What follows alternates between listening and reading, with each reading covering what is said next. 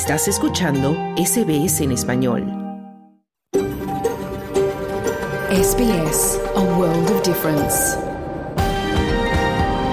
You're with SBS Spanish on mobile, online and on radio.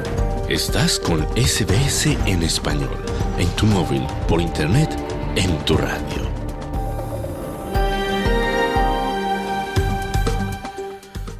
Muy buenas tardes y bienvenidos a esta edición de SBS Audio Australia en español en cadena nacional de SBS Audio. Estamos transmitiendo desde este momento para Australia y el mundo también por internet nuestro sitio web sbs.com.au barra Spanish, por la aplicación SBS Audio y por radio digital.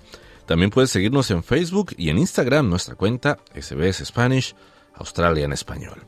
Hoy es viernes 15 de diciembre de 2023 y esta tarde te acompañan en micrófonos desde nuestros estudios en el centro de Melbourne las tierras tradicionales del pueblo Wurundjeri, quien te habla Carlos Colina.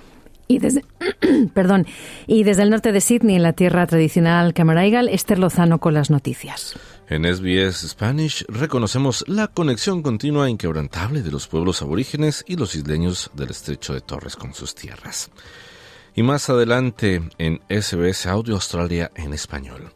Te vamos a contar quién ganó el premio Malaspina, un reconocimiento a la cultura y la ciencia entre España y Australia. Corte Constitucional de Guatemala ordena garantizar la juramentación del presidente electo Bernardo Arevalo. Uruguay es el único país que no celebra oficialmente la Navidad porque la eliminó de sus festividades hace más de un siglo. Traemos además la información deportiva de la jornada, pero primero vamos al boletín de noticias con Esther Lozano.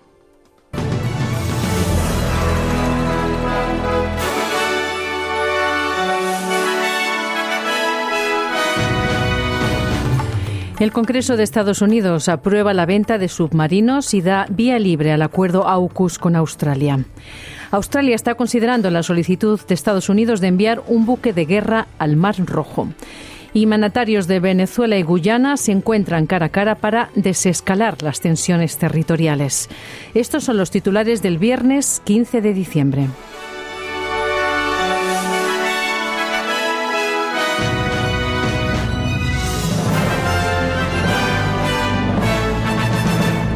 El Congreso de los Estados Unidos ha aprobado oficialmente el histórico acuerdo AUKUS con Australia.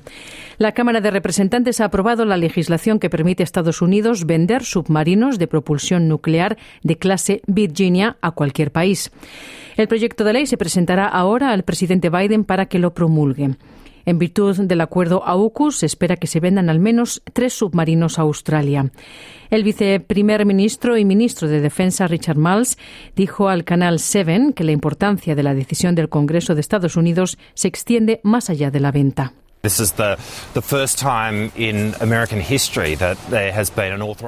Esta es la primera vez en la historia de Estados Unidos que se autoriza la venta de submarinos de propulsión nuclear a otro país y obviamente es fundamental en términos de que Australia adquiera esta capacidad y avance por el camino que anunciamos en marzo del año pasado.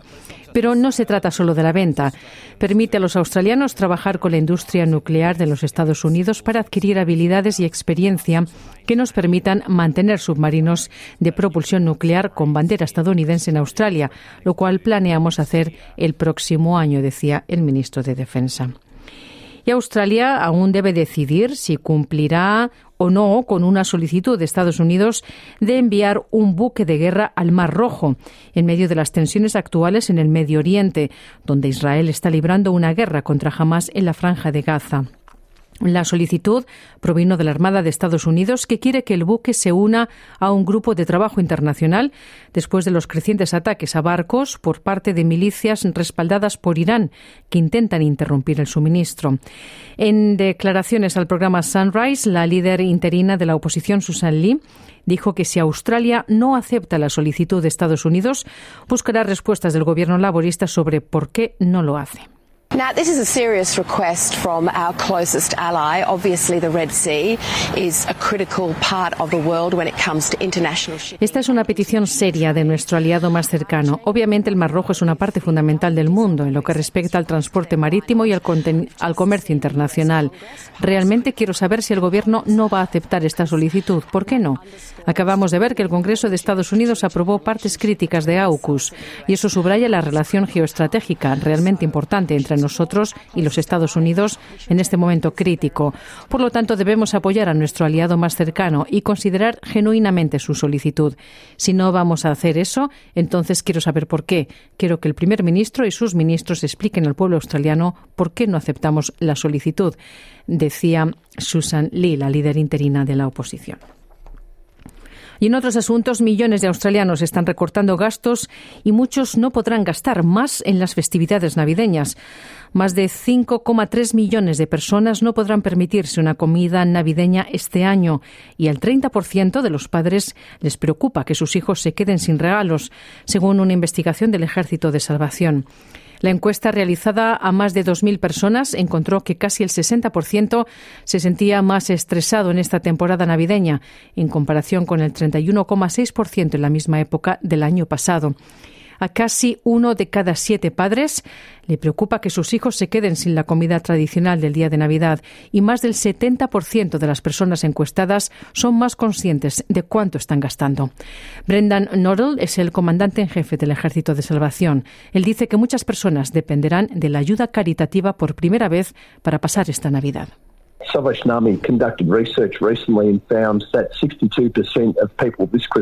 El Ejército de Salvación realizó una investigación recientemente y descubrió que el 62% de las personas esta Navidad dicen que realmente se sienten estresadas financieramente. Y más que eso, estamos viendo que el 48% de las personas que visitaron un servicio del Ejército de Salvación este año lo hicieron por primera vez, decía Brendan Norrell. Y ha comenzado la cuenta atrás para que Stephen Miles se convierta oficialmente en el Premier número 40 de Queensland.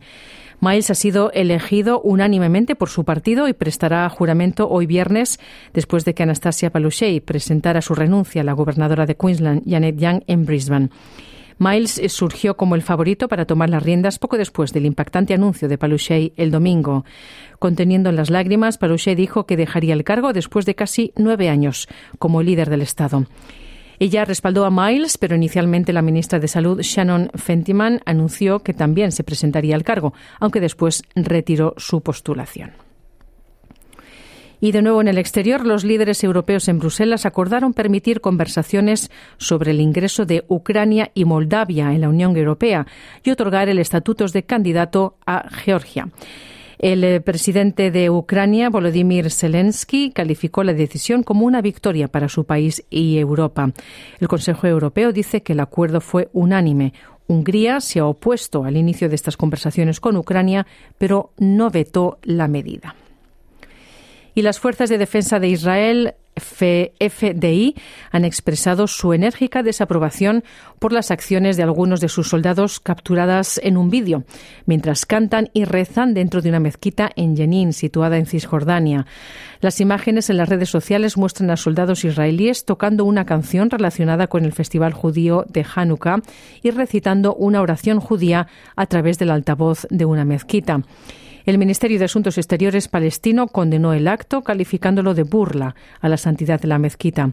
Las fuerzas de defensa de Israel han emitido una declaración afirmando que el comportamiento de los soldados en los vídeos es grave y se opone completamente a sus valores. El comunicado también afirma que los responsables fueron retirados inmediatamente de la actividad operativa. Y aquí en Australia, el Consejo Ejecutivo de los Judíos Australianos dice que los incidentes antisemitas en Australia aumentaron más del 700% en octubre y noviembre, en comparación con el año pasado. El informe muestra un total de 662 incidentes antisemitas en estos dos meses, octubre y noviembre, en comparación con un total de 495 que se produjeron en los 12 meses anteriores. El informe documenta una variedad de incidentes, incluidos grafitis en lugares públicos y dirigidos a hogares y negocios judíos, así como amenazas de muerte y cánticos que incitan a la violencia contra el pueblo judío. También clasifica como antisemitismo las comparaciones entre el régimen nazi y la ocupación israelí de los territorios palestinos. Alex Ripchin es codirector ejecutivo del Consejo Ejecutivo de los Judíos Australianos. There's never been a better place to be a Jew than this country right now. That has always been our feeling. But to see this surge Nunca ha habido un mejor lugar para ser judío que este país en este momento. Ese siempre ha sido nuestro sentimiento. Pero ahora, que es mayor que en el Reino Unido, Estados Unidos y otros lugares de Europa, ha sido profundamente preocupante y confrontante. Y esto viene de todas partes, de australianos comunes y corrientes, de ciertos grupos étnicos y religiosos de la extrema izquierda y la extrema derecha. En estos momentos estamos llegando a un punto en el que las cosas son muy inciertas en cuanto a si se intensificarán aún más y qué tipo de incidentes veremos. Ha creado mucha ansiedad y vulnerabilidad en la comunidad, decía el codirector ejecutivo del Consejo de los Judíos Australianos.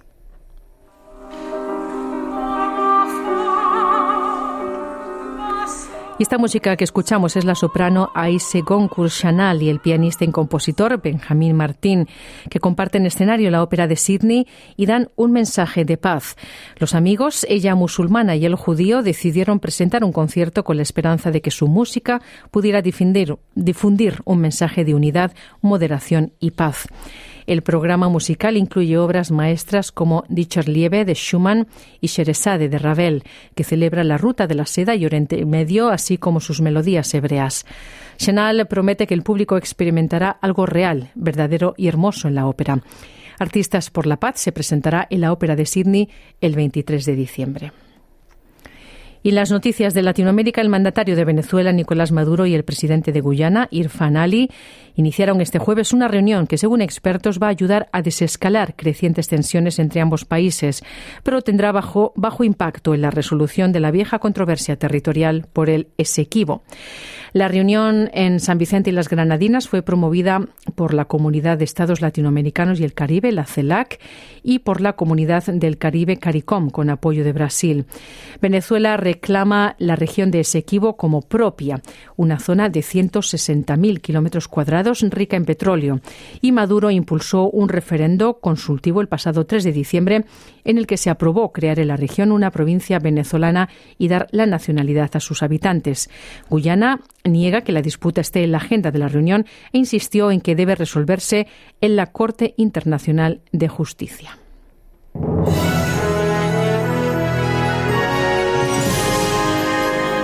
En los pronósticos del estado del tiempo para esta tarde, Perth tendrá sol con 32 grados de máxima, Adelaide nubes parciales con 21 grados, Melbourne nuboso con 22, Canberra sol y 29 de máxima, Brisbane lloviznas con posibles tormentas y 35 grados, Sydney nuboso con 27 de máxima y Wollongong nubes y 25 grados. Hasta aquí el boletín de noticias de SBS Audio. Te invitamos ahora a continuar en sintonía para no perderte nuestro programa. Mañana otro boletín a la una. Muy buenas tardes.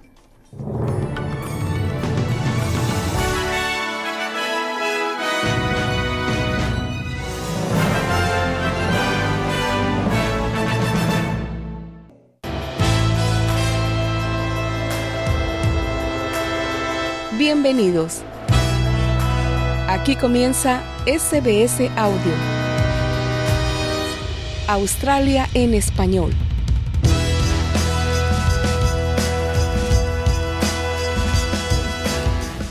Muy buenas tardes y sean todos y todas bienvenidos a esta edición de Australia en español de SBS Audio de este viernes 15 de diciembre de 2023, a tan solo 10 días de Navidad.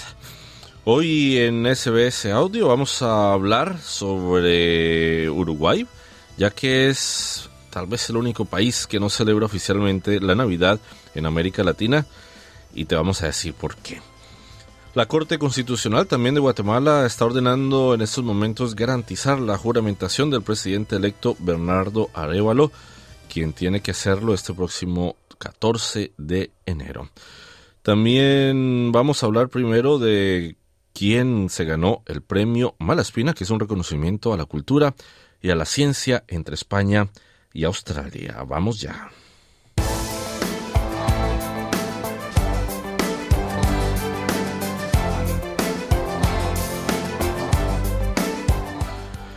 El premio Malaspina, que concede cada año la Embajada Española en Canberra, junto con la Asociación de Investigadores Españoles en Australia y el Pacífico, busca reconocer las contribuciones a las relaciones culturales y científicas entre Australia y España. Este año la institución premiada ha recibido en el consorcio llamado Empower, formado por la Fundación San Juan de Dios en Barcelona y la Universidad de Canberra, y que trabaja con fondos europeos y australianos para mejorar la salud mental en el lugar de trabajo.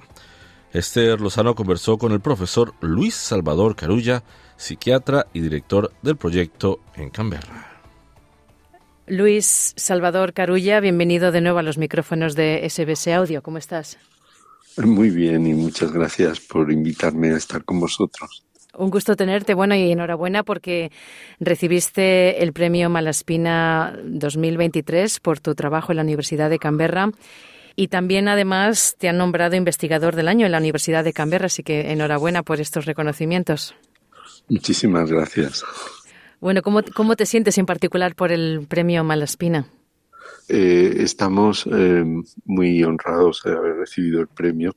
El premio eh, quiere poner en visibilidad la importancia de la colaboración entre eh, Australia y Europa en, temas de investigación, sobre todo en este caso en, eh, en, un proyecto financiado, como te decía, por la Unión Europea, en el que el director del proyecto en Europa es una institución española, San Juan de Dios, en Barcelona, y el socio australiano es en nuestro caso la unidad de políticas en salud mental de la Universidad de Canberra. Mm. Sí, y según la descripción del proyecto eh, Empower, mm, bueno, el objetivo es abordar los problemas de salud mental en el lugar de trabajo. Cuéntanos cuáles son esos problemas de salud mental detectados y por qué hace esto necesario una iniciativa de este tipo. Como todo el mundo sabe, uno de los eh, temas fundamentales eh, para la salud en este momento es la salud mental. Y, dentro de la salud mental, en los últimos años se ha visto la importancia que tiene la salud mental en el entorno laboral. Em, eh, no solo para mm, tratar a las personas que pueden estar de baja o que han perdido capacidad de rendimiento por tener un problema eh, mental, una depresión, fundamentalmente depresión o ansiedad, sino también para prevenirlo y promocionar el bienestar eh, mental eh, de los trabajadores en cualquier empresa. es un tema prioritario tanto para la Organización Mundial de la Salud, sino también para Europa, Australia y, por ejemplo, Estados Unidos. Las grandes corporaciones americanas eh, de salud están invirtiendo mucho ahora en, la salud mental en ese entorno laboral. Mm. Sí, mm, es evidente que el COVID ha tenido un impacto, pero ya veníamos, ¿no? Con, problemas de salud mental incrementándose en general en la sociedad. ¿Qué nos está pasando, Luis, desde tu punto de vista, para que estos problemas sigan y sigan creciendo? ¿Qué, nos pasa? Sí, em, yo creo que es una multiplicidad de factores. Es, un tema muy complejo que, por cierto, estamos estudiando en, eh, en, el caso de Canberra y Adelaida. Estamos haciendo un estudio de cómo eh, los factores de las circunstancias del entorno de la persona, qué características tiene el barrio, dónde están los supermercados, los restaurantes, los centros de salud, los gimnasios, centros de recreación y los parques naturales, cuál es la relación que tiene esto con hábitos de salud y con eh, depresión y ansiedad. Y a su vez, eh, cómo estos hábitos de salud, depresión y ansiedad se relacionan con problemas físicos, como pueda ser eh, diabetes o otras enfermedades crónicas cardiometabólicas. Parte de este estudio es también entender esa enorme complejidad para eh, tener una idea de qué es lo que está pasando. Y dentro de, las circunstancias que tienen que ver con esto, un factor es el que eh, circunstancias que antes se asumían como parte de la vida cotidiana el tener, por ejemplo, síntomas de ansiedad limitados en el tiempo, que no duraran más de, por ejemplo, tres semanas o de depresión en ese periodo, antes eran vistos como circunstancias de la vida y ahora son interpretados como, como depresión. Eso crea un problema que eh, llamamos reificación, que hace que circunstancias psicológicas que antes considerábamos normales eh, se vivan ahora como depresión o ansiedad. el otro factor que hay que tener muy en cuenta es el cambio mundial eh, que ha acontecido eh, desde el año 2000 en el, en el mundo de los medios sociales. Eh, la irrupción de todo el sistema de medios sociales ha producido un cambio radical en la forma en la que nos relacionamos. Esa cosa tan europea y que también se da en Australia de ir a tomar un café y, verse con gente está siendo sustituido por relaciones en el medio social que damos como equivalentes a las relaciones reales y realmente no lo son. Em, junto con todo ello, eh, nos encontramos con presiones que hacen también que aumenten los problemas de depresión y ansiedad. Eh, vivimos en un mundo en donde antes eh, uno esperaba leer el periódico al día siguiente para saber cuáles eran las noticias que habían ocurrido el día anterior. Ahora tenemos la difusión de esas noticias cada minuto, por no decirte cada segundo, y mm. las noticias son siempre sobre cosas problemáticas. Eso hace que eh, la visión que tengamos del mundo está sesgada hacia lo negativo. Y por último, vivimos en un entorno en donde estamos preveyendo siempre lo que va a pasar en el futuro. Eh, no vivimos al día, hoy hace un día tan bonito del principio del verano, eh, si no estamos pensando en qué va a pasar, eh, si no vamos al gimnasio todos los días, qué va a ocurrir dentro de 20 años, qué dieta tenemos que seguir, qué mm, vamos a hacer con eh, nuestros nuestras pensiones o, los fondos económicos. vivimos en un entorno en donde hay una anticipación constante de los problemas que puede haber en el futuro. Todas estas cosas influyen, por supuesto, en que haya un aumento de depresión y ansiedad en la población, que esto se tenga un impacto enorme en el mundo laboral y es por esto que los países están muy interesados en el tema y después también tiene un impacto incluso mucho más grave en la población infantil y adolescente, donde estamos viendo una auténtica epidemia de mm. problemas de depresión y ansiedad desde hace unos 10 eh, años. Mm. Bueno, todo este escenario que describes también mm, hace uno pensar que lo que necesitamos es aprender a vivir de otra manera, ¿no? Sí, sí, sí. Y, realmente ahí estaría el secreto, el, aprender a, disfrutar de las pequeñas cosas. Mm. Del café que te has tomado esta mañana, excepto si tienes un cuadro de ansiedad o insomnio, entonces tendrá que ser descafeinado. Y del disfrutar de las pequeñas cosas del día, de tener una buena conversación con nuestra pareja, leer un buen libro, poder hablar con un amigo o una amiga, disfrutar de una cena con, gente que, uno aprecia, ver, ver a la familia. Eh, todas esas cosas están siendo reemplazadas por un mundo artificial que damos por hecho que es mejor y realmente, bueno, ya lo estamos viendo, ¿no? Que eh, como los teléfonos móviles se están prohibiendo en, en, las escuelas, ¿no? Tanto aquí como en España. Em, yo hace unos tres años di unas, unas charlas a chicos em, y chicas de 13 años aquí en Australia y, y en España. Y les daba una serie de consejos y les comentaba cuáles son los problemas que había y les decía, mirad, dentro de cinco años, el ver a un niño de 12 años con un teléfono móvil será como verlo fumando. Mm. Se quedaban muy impresionados de, la comparación, pero realmente es que es así. ¿eh? Vamos a ver dentro de muy poco eh, cómo ese uso masivo de, de los medios sociales y de los móviles eh, se convertirá en, o se ha convertido ya en, una, en un objeto de, atención y de vigilancia para la población infantil y adolescente. Mm. Y para terminar, Luis, ¿cómo ves el futuro y nuestra salud mental, sobre todo teniendo en cuenta cosas nuevas que se nos vienen, ¿no? como la inteligencia artificial? ¿Tienes eh, alguna visión en particular sobre esto, algún temor? ¿Eres optimista?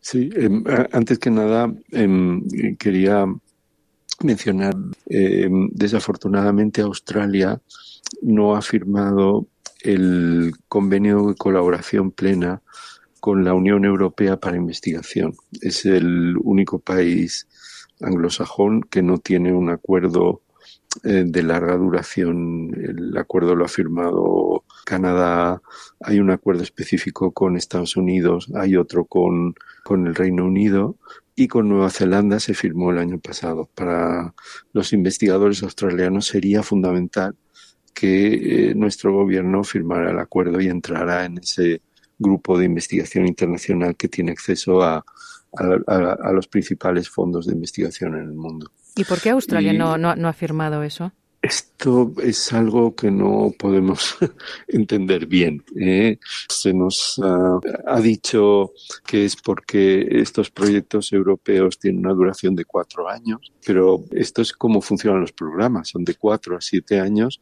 y ha ido funcionando así desde hace 40 años. Programas de este tipo, no es que se vaya a acabar el programa dentro de dos años, por ejemplo. Mm. La otra cosa es que hay que aportar fondos y es verdad, hay que aportar fondos, pero se reciben muchos más. Nueva Zelanda, que solo ha entrado hace un año, ha tenido un retorno de uno a tres. Por cada dólar que han invertido han recibido tres de, de, de este paquete de fondos europeos.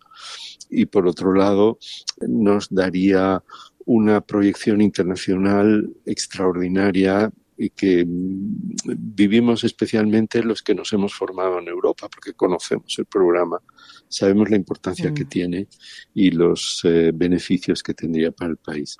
Entonces, parte de, de la concesión de este premio es hacer visible la importancia de esta colaboración Australia Europa en investigación y ese ha sido uno de los criterios fundamentales de la Embajada de España para dar el premio. Y por otro lado, el, apoyo de la Unión Europea. El embajador de la Unión Europea participó en el acto y ha tenido un papel muy activo en, intentar que aumente esa visibilidad y hacer eh, posible eh, que en el futuro se haga este acuerdo entre los dos, eh, Australia y el conjunto de la Unión Europea. Muy bien, pues eh, Luis Salvador Carulla, profesor en el Instituto de Investigación Sanitaria en la Universidad de Canberra, muchísimas gracias por tu tiempo y tus comentarios para SBS Audio. Muchas gracias a ti y hasta pronto.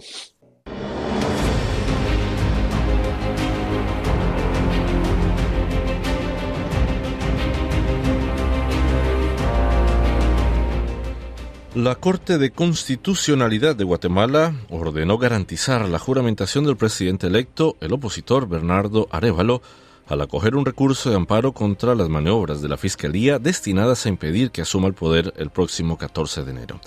La máxima instancia judicial del país decidió combinar al Congreso a garantizar la efectiva toma de posesión de todo funcionario electo en el proceso electoral del 2023 conforme a los derechos de oficialización y validación de los resultados, según indicó en un comunicado la entidad. La resolución dictada un mes del cambio de mando exige entonces proteger la toma de posesión tanto del presidente como vicepresidenta Karen Herrera, de los 160 diputados, 340 alcaldes y 20 representantes al Parlamento Centroamericano electos en los comicios de este año. Y es que la Fiscalía, dirigida por Consuelo Porras, sancionada por Estados Unidos, que considera de ella una persona corrupta y antidemocrática, lanzó una remontada contra Révalo después de que el socialdemócrata dio la sorpresa en junio al colarse al balotaje que ganó con amplio margen en agosto. A petición de la Fiscalía, el juez Freddy Orellana ordenó suspender al partido Semilla de Arevalo por presuntas ilegalidades en su conformación hace cinco años Y luego los fiscales pidieron a la justicia quitarle la inmunidad al presidente electo para investigarlo por supuesto lavado de dinero y por daños en la ocupación de una universidad estatal en el 2022. El viernes pasado la Fiscalía había presentado otra investigación con supuestas anomalías en las elecciones por las que consideraba que éstas eran nulas. Paralelamente, el cuestionado fiscal Rafael Curruchiche pidió a la Corte Suprema levantar la inmunidad de la presidenta del Tribunal Supremo Electoral, Blanca Alfaro, para investigarla por todas las presuntas ilegalidades en los comicios. Sobre esta situación conversamos con el exdirector de inteligencia y actual escritor, analista y académico en Guatemala, Mario Mérida. Pues en, Guatemala, como tú sabes y como suele ocurrir, se han establecido prácticamente dos grupos, digamos, contendiendo, como digo yo, por, por, la, por la verdad más que por la razón. Y suele suele suceder que esto vino a consecuencia de la sorpresa que causó la elección de Bernardo Bernardo Arevalo y de la eh, licenciada Karin Herrera, digamos. En Guatemala se presagiaba una final entre Sandra Torres de la UNE y Edmond Mulet del otro contrincante. Sin embargo, la sorpresa fue que pasó a segunda vuelta Bernardo Arevalo y aún así se, se creía que, que no iba a haber posibilidad de que él ganara, digamos, la elección. Pero al final de cuentas, el voto favorable, digamos, para él fue contundente en relación con la otra opción, que era Sandra Torres.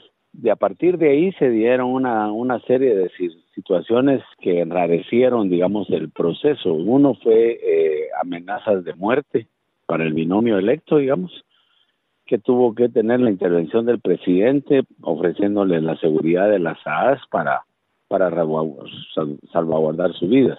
Luego después pues vino el tema del fraude electoral y las actuaciones digamos del Ministerio Público que para algunos están fuera del contexto legal y para otros digamos es parte del trabajo que deben de hacer.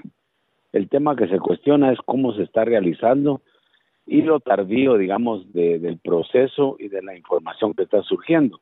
Pero hasta hoy, digamos, eh, la fiscalía como tal no tiene, digamos, un caso sólido, sino que únicamente tiene algunos elementos que, que ha esgrimido públicamente como bases, digamos, para solicitar el antejuicio de, del actual binomio.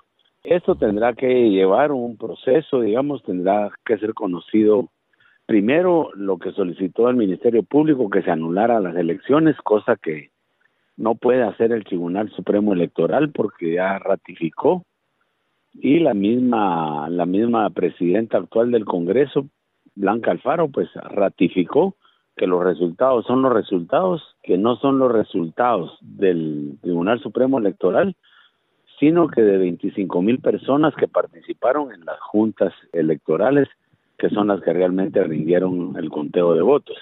Luego viene otro tipo, digamos, de presiones en favor, digamos, del proceso democrático, que vienen, digamos, eh, abanderadas por Estados Unidos principalmente, la que se unió, digamos, la OEA el día de ayer de forma más contundente, y también, digamos, la Unión Europea, digamos, que se va a pronunciar el día jueves con respecto a la situación de Guatemala.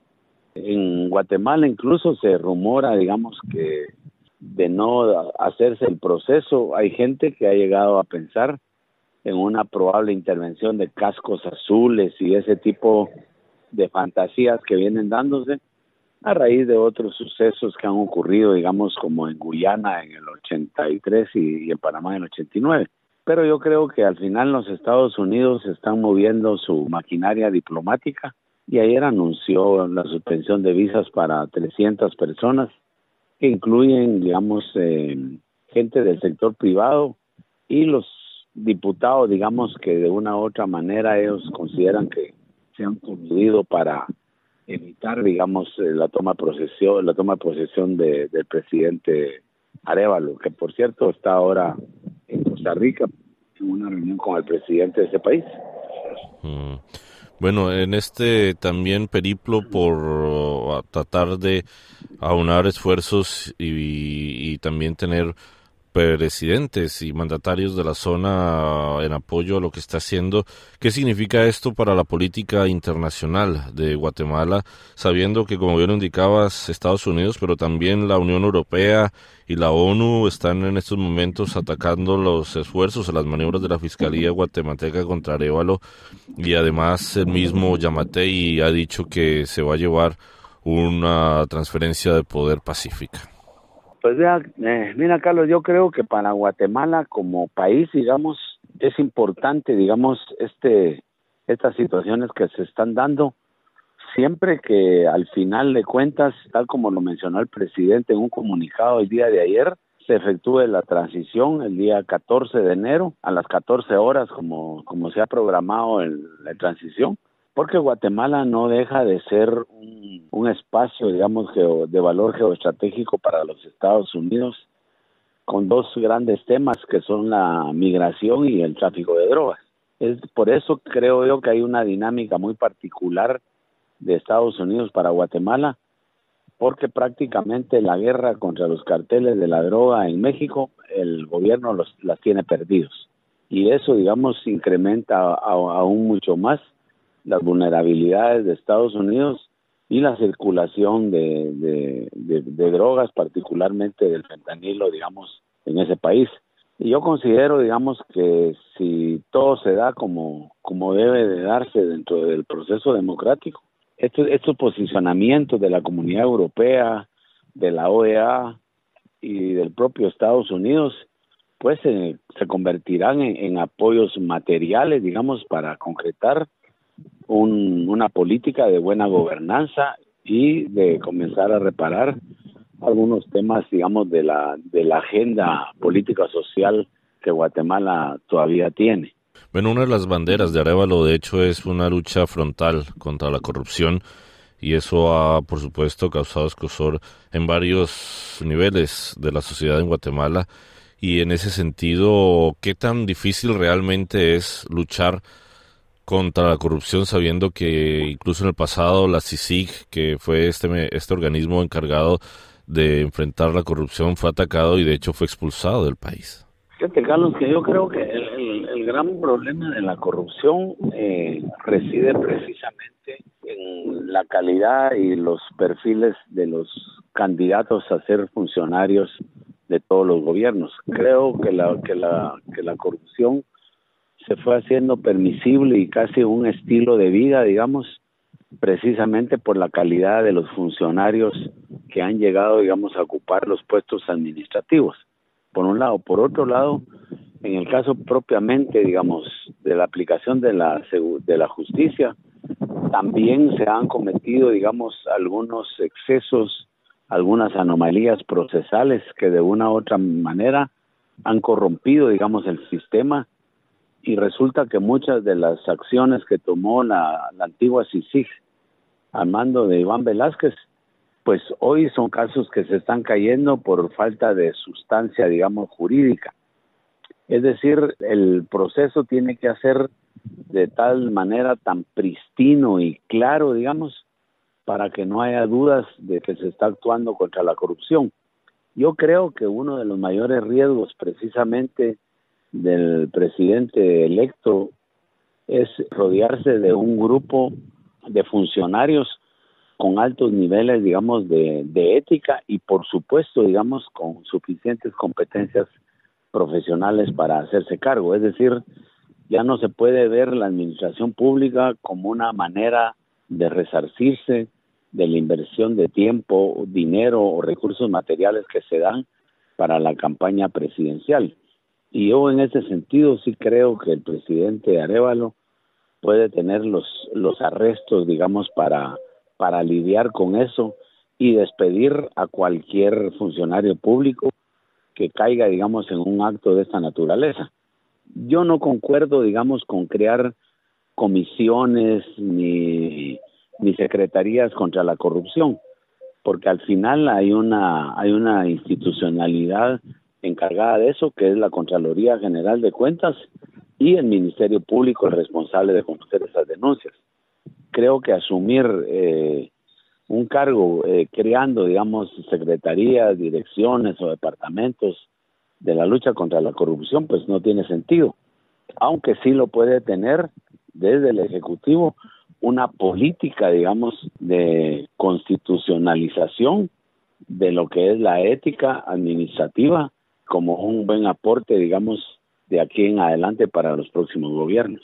Finalmente, Mario, y esta de pronto es la pregunta de millón, ¿qué pasaría eventualmente si la Fiscalía logra su cometido de parar el posicionamiento como presidente de Arevalo en Guatemala? Bueno, yo creo que al final de cuentas todo lo que el Ministerio Público puede hacer es eh, sustentar, digamos, su investigación, presentarla ante un juez que tiene que emitir algún dictamen, pero al final eh, el futuro político de Guatemala está en manos de la Corte de Constitucionalidad, que es la que al final va, va a dirimir cuál es el paso a seguir. Aquí se dice que el vacío que, que, hay ahorita en estos momentos va a ser que el Congreso se reúna, que de una terna nombre a un presidente, pero eso no se puede, no se puede dar porque técnicamente en Guatemala no ha habido un golpe de Estado tal y como se conoce, digamos, en la doctrina y en la concepción política. Se habla de golpe de Estado contra Bernardo Arevalo porque no quieren dejar que asuma, pero realmente no ha asumido, digamos, ese cargo. Y el Congreso tampoco podría elegirlo porque el Congreso finaliza precisamente ese día su función como tal y el otro Congreso ya fue certificado por el Tribunal Supremo Electoral junto con 340 y pico alcaldes que tendrán que tomar posesión a partir del, mes de enero. Es de hecho, digamos, no puede haber presidente y, diputados, lo cual crearía un enorme, digamos, vacío eh, político y administrativo que la, la CC tendrá que resolver en su momento. Yo creo, digamos, que como está el caso y con los tiempos que se lleva el, los procesos en Guatemala, Bernardo Arevalo perfectamente va a tomar posesión ese día y probablemente ya en el ejercicio de su presidencia pues surjan antejuicios en contra de él para juzgarlo por delitos que aparentemente pudo haber cometido durante el proceso electoral. Pero no veo una forma, digamos, de elegir un, un presidente transitorio porque tampoco las Fuerzas Armadas van a intervenir como en el pasado para hacerse cargo de una crisis temporal, digamos, para luego convocar elecciones y, volver de nuevo, digamos, al, proceso democrático. Eso se terminó en 1986 con la toma de posesión del presidente Cerezo. Bueno, y seguimos pendientes de lo que sucede en este último mes en trayecto a la posesión del presidente Bernardo Arevalo en Guatemala. Mario Mérida, escritor, periodista y profesor universitario, exoficial retirado, muchísimas gracias por haber conversado con nosotros aquí en SBS Audio. A ti, Carlos, y aprovecho para hacerte una buena Navidad y un próximo año próspero y exitoso en el campo que te desempeñas.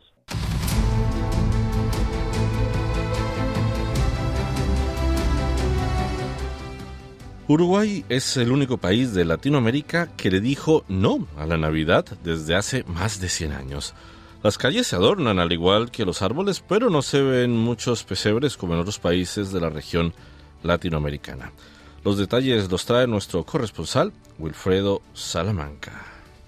A nivel general, los países de América Latina celebran ampliamente la Navidad. Sin embargo, existe un país en la región donde hace más de un siglo se eliminó esta celebración. Se trata de Uruguay, donde la separación entre el Estado y la Iglesia Católica hizo cambios que tras más de 100 años todavía se mantienen. Fue en 1919 cuando Uruguay eliminó la fiesta religiosa de sus calendarios sin quitar algunos de los días festivos. Esta fue una de las decisiones adoptadas en el marco de la secularización que se adelantó en todo el territorio uruguayo entre finales del siglo XIX y comienzos del XX. El uruguayo Pablo Ramos reseña esta particularidad de su país. ¿Sabías que en Uruguay el Estado no reconoce la Navidad como fiesta oficial? Esto se debe a que en el siglo pasado el Partido Colorado, a través del presidente Valle, separó la Iglesia Católica del Estado. ¿Quiere decir esto? ¿Que el vallismo está en contra de la Iglesia? De ninguna manera. Acá te lo explico. fue un hecho muy adelantado a su época, cosa que siempre nos caracteriza a los colorados y en especial a los que nos sentimos ballistas. Que el Estado sea confesional es muy positivo, desde luego para que la sociedad y sus instituciones estén alejadas de la institución clerical, pero también para la Iglesia.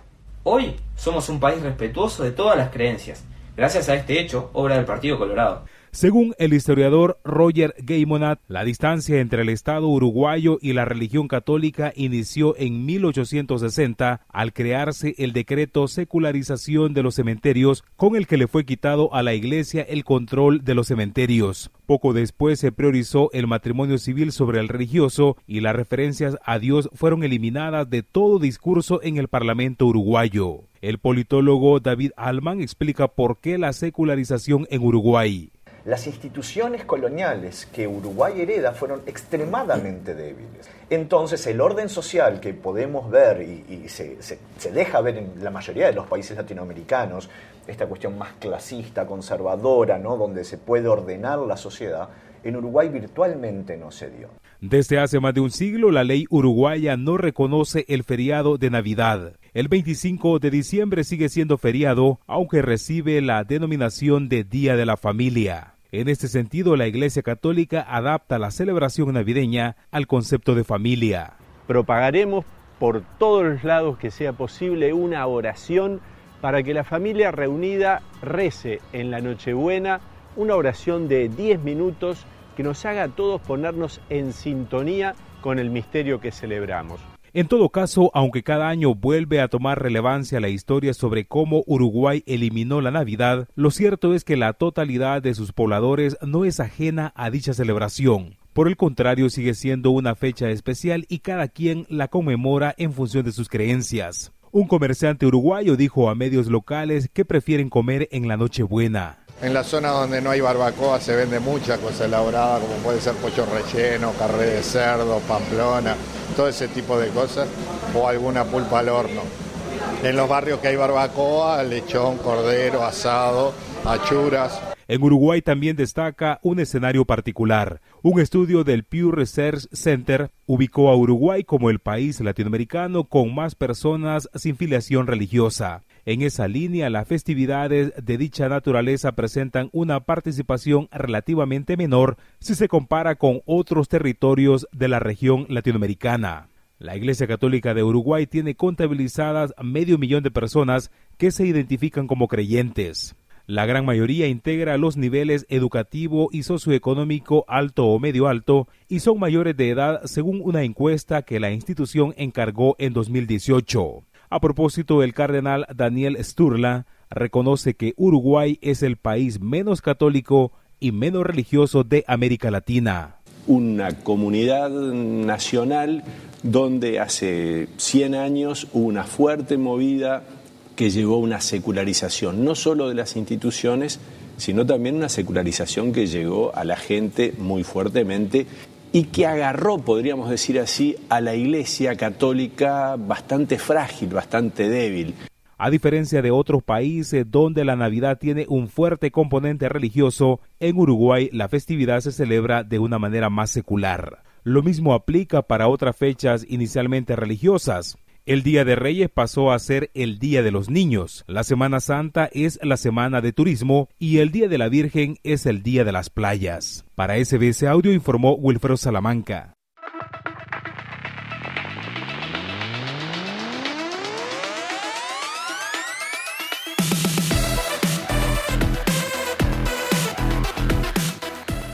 Y en SBS Audio ya llegamos a tiempo de los deportes. Encuentra con nosotros nuevamente Esther Lozano. Esther, ¿cómo estás? Hola Carlos, muy bien. Vamos a empezar a hablar de los Socceroos porque el entrenador Graham Arnold tiene otro gran dolor de cabeza ahora antes de la Copa Asiática que va a ser en enero.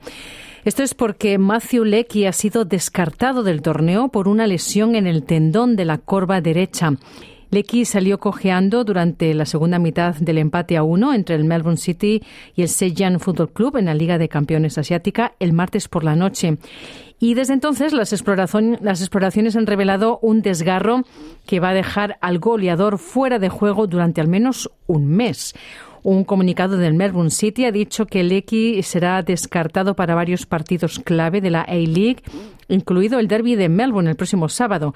La lesión se produce en un momento decepcionante antes de que los Socceroos comiencen su campaña en la Copa Asiática el próximo mes, como digo. Sin embargo, Lecky será revisado regularmente durante su programa de rehabilitación por parte del personal médico del club y ha dicho el club que espera verlo pronto de regreso al campo, así que ahí estaremos pendientes de su recuperación. Y la Europa League, el Betis ha perdido por 3 a 2 con Glasgow Rangers y se despide de la Europa League. Ha sido una noche dolorosa. El Betis necesitaba un punto para avanzar en la Europa League, pero al perder por 3 a 2 en casa ante el Glasgow Rangers en la sexta y última jornada del Grupo C, ha quedado eliminado del torneo y tendrá que pasar a disputar la Conference League. El Betis no podrá aspirar a ser campeón, un torneo de la Europa League donde lidera el palmarés el otro gran equipo de su ciudad, el Sevilla, con siete títulos. La Conference League, una competición que celebra este curso su tercera edición de vida, será ahora la esperanza de los verdiblancos de conquistar un título europeo. El Betis será el único equipo español en las rondas de eliminación directa de la Conference League y en la Europa League, la única baza de la Liga Española será el Villarreal, que este jueves consiguió el liderato de su grupo al ganar por 3 a 2 en Rennes. Y en otro mm, partido, eh, el Villarreal, como digo, venció por 3 a 2 y eso fue este jueves en la sexta y última jornada del grupo F. Y en la Liga Española, el Real Madrid recibe el domingo al Villarreal con el objetivo de recuperar el liderato liguero cedido al Girona, que va a cerrar la jornada 17 del Campeonato Español el lunes contra el Alavés. Y la Liga de Campeones, el Paris Saint-Germain visita al Lille, aliviado tras evitar el desastre en Champions.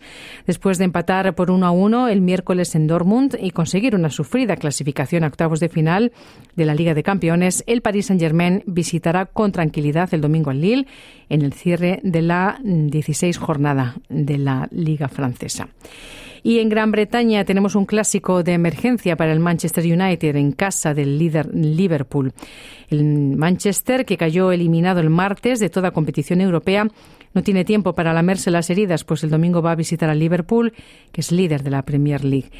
Y el Barcelona en octavos de Champions está con las alarmas encendidas como primero de su grupo H, pero la derrota del miércoles ante el Amberes, el rival más débil de la llave, ha vuelto a encender las alarmas sobre el rendimiento azulgrana y puesto presión sobre su técnico. El Barça ha encajado 24 goles en lo que va de temporada, seis tantos más de los 18 que llevaba en la pasada campaña. En esta situación, el partido del Valencia el sábado se perfila como un hito clave para la reacción del Barça. Veremos a ver. Y en la Liga de Campeones femenina, el Real Madrid se complicó seriamente su continuidad al perder por 2 a 1 como visitante ante el París Fútbol Club este jueves, la tercera jornada del grupo D. Después de tres jornadas, el equipo merengue apenas suma un punto y todavía no ha ganado. Cae al último lugar del grupo que hasta ahora ocupaba el París Fútbol Club, que ahora es tercero con tres unidades. Así que el Real Madrid se jugará la supervivencia en el grupo en la cuarta jornada contra el mismo rival el 20 de diciembre en suelo español, ya sin margen de error. Y hasta aquí los deportes. Muchísimas gracias, Esther, por la información deportiva. Y nosotros llegamos así al final de Australia en español por esta semana. La cita nuevamente mañana a la una de la tarde, pero en fin de semana, con el grupo Nietzsche como sorpresa, entrevista en exclusiva. Mi nombre es Carlos Colina. Feliz tarde. Dale un like, comparte, comenta. Sigue a SBS Spanish en Facebook.